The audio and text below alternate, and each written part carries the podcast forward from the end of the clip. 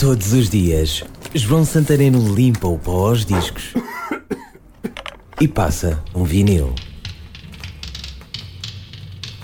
Não me lembro se comprei este LP ou se alguém me ofereceu.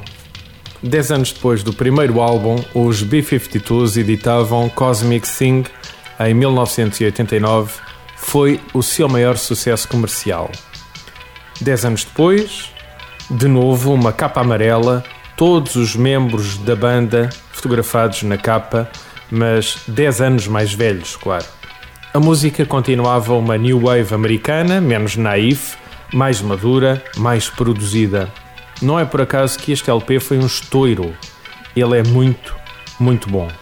Vários hits, Deadbeat Club, Love Shack, Rome e talvez o meu preferido, Channel Z, uma animada música de verão, a voz de Kate Pearson no seu melhor, em contraponto, parece, as guitarras, tudo no sítio certo para fazer uma grande música. Ouve lá. A rodar em vinil B52s Channel Z.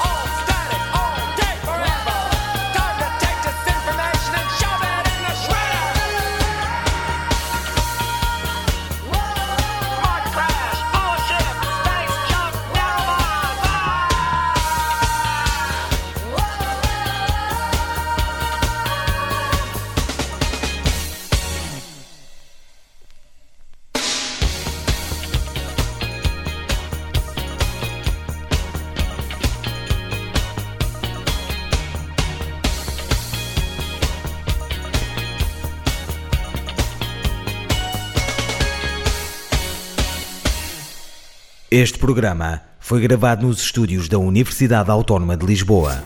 Todos os dias, João Santareno limpa o pó aos discos e passa um vinil.